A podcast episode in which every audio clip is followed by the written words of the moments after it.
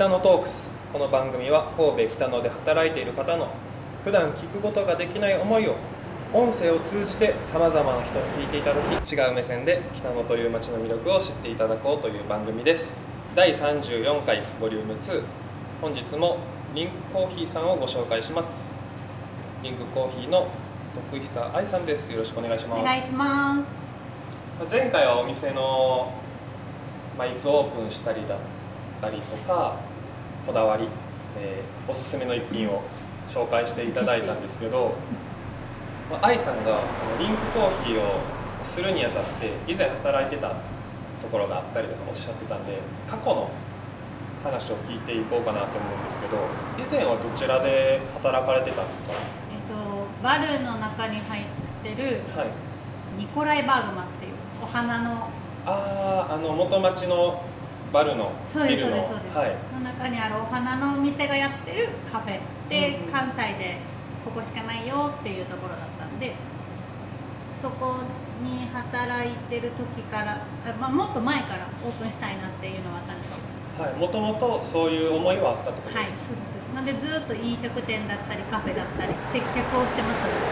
うーん。なんならアパレルとホテルもあります。えー、じゃあ本当に接客メインのそうですそうです、で飲食が一番長い。うん、長いし多いですねいろんな種類で。海外でも飲食。はい。とツアーガイドみたいなのとか、えでもやっぱカフェで働くのが一番大きかったから海外にも行かれてたんですね。出ました。ワーキングホリデーで。2, 2箇所。オーストラリアとニュージーランドです。その時の写真が今です。自分店内に。の好きな国なんで。どうでした？やっぱ日本と雰囲気は全然違うと思うんですけど。は全然違いますね。あの朝が早いのもあるんですけどい。コーヒー飲む飲んでスタートっていうのがベースだったりフレンドリーがすごい根強くあるなっていう。えどことどこに行かれたんでしたっけ？オーストラリアとニュージーランドでオーストラリアはもうゴールドコーストなんですけど、ニュージーランドで働いたカフェがもう学校大学の本当横みたいなところで今の環境とすごい似てるんですけど学校の先生だったりとか学生さんが朝7時8時からコーヒー一杯だけ買ってとか持ち帰りでとかで買って帰られる方が多くってでもあいつものねみたいな「おはよういつものね」からがスタートみたいなのってすごいなと思っててそんなに毎日飲むんやってなってそれがすごいなんか新鮮やったというかこの日常いいなって思って。もともと海外に行きたいっていう気持ちはあったんですか？ありました。ずっと海外に住みたいなと思ってました。海外みたいな雰囲気のところとか、まあ、海の近く。はそういうのがいいなと思ってたんで神戸海の近くなんで もうそこはもう十分もう満足してるんですいけど。う海外っぽいなっていう場所を作りたくて。だから内装もちょっと海外テイストといといううかそういうところにインスピレーションを受けて作っていったって感じなんですね。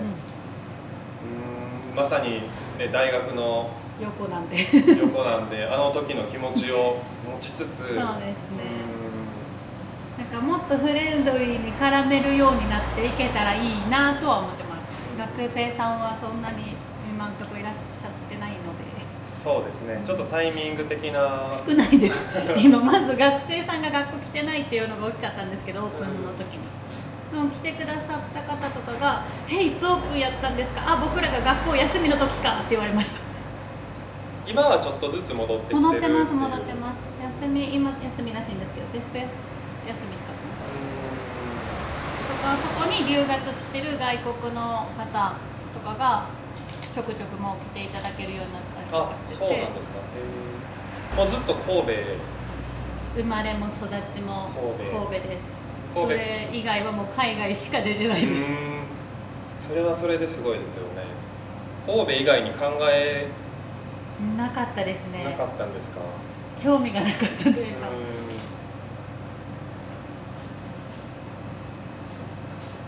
神戸以外やったら別にどこも行きたいと思わないんで。どういう性格でした？その自分の振り返ってみて。なんか周りからは多分あんま何も考えてなさそうとか、はい。悩みなさそうとかちゃちゃちゃちゃしてるみたいな。何でも即決していくよねみたいな。なんですけど、まあ、結構本当によく知ってる子とかはい。は石橋叩くよねぐらいの、このカフェをするっていうよりも何かするって思ってたのが10年ぐらい前からももうちょっと前ぐらいから何かしよう。自分で何かしよう。それはざっくりその時思ったってこともう本当になんか雑貨屋さんとかしよっかなとかアパレルしよっかなとか本当いろいろ考えてて。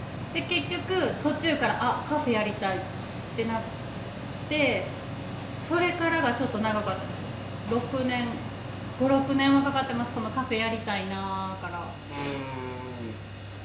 実際あちゃんと現場で働いてもっと習得することがいるよねってなってからなんでまあまあ時間はかかっていつオープンするの？いつオープンするの？って言われて物件探すのに1年まあ働きながらはい。なんで時間かかるしと思いながら。で増税のタイミングではいマシンを買っちゃったんです。よああはいもうなんかダラダラしながら探してるなって自分でもちょっと思ってて。あかんなと思ったんでマシン買っちゃえばお金つぎ込むからやらなきゃってなるやろなってなって。背中を自分自身で押したそうですそうです。自分で押さんと多分まあまあ時間あるやんって多分周りはすごい優しいから言ってくれるやろうなと思ったんですけどとりあえず買ってしまってもう持ってるからやらないかんでっていうところに自分で持ってってそっからです。2ヶ月で物件決めました。すごっ。できるやんってなって。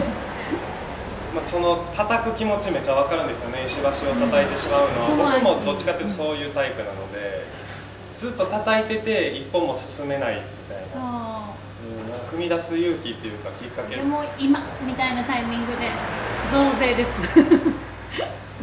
まあですよ。ね、こう機械とかのこだわりとかあるんですか？丸雑魚が欲しいなとは思ってたんですけど。丸底はい、イタリアのですね。大きい機械が本当は欲しいんですけど、はい。一人でにあの大きいの使いこなさないんで、うん。まあまあこの小ささであとは、えっと、タンクが通常水が入ってるタンクがはい。水道から直結っていうのがあるんですけどどっかにイベントだったりマルシェだったりとかどっか持ってってコーヒー入れますよっていうことができるように、えっと、タンクは別でついてるパターンのやつです。あ途中で、まあ、取り外して補給してまた使えるなんでにコンセントだけ抜いてどっか持ってったらうん。別にできるんで。そういうイベントのこととかも考えて考えて考えてそうですね。考え抜いて変わる。一人なんですけどね。一人なんでその時はもう店閉めるかってなるんですけどかに持っていけるようにっていうのも考えてタンクにしました。まあ、いろんな種類あるんですね。結構コーヒーマシーンでも。そうですね。カラーはバリエーション結構なんかいろんな種類があったと思うんですけど店の中を白黄で統一したかったんでもう即決で白です。うん内装のこと考えて備品もそういう色に白。揃えていくと、うんですね。ちょっとそろそろお時間なんでまた次回につなげたいと思います。ありがとうございます。ありがとうございます。めっちゃ喋る私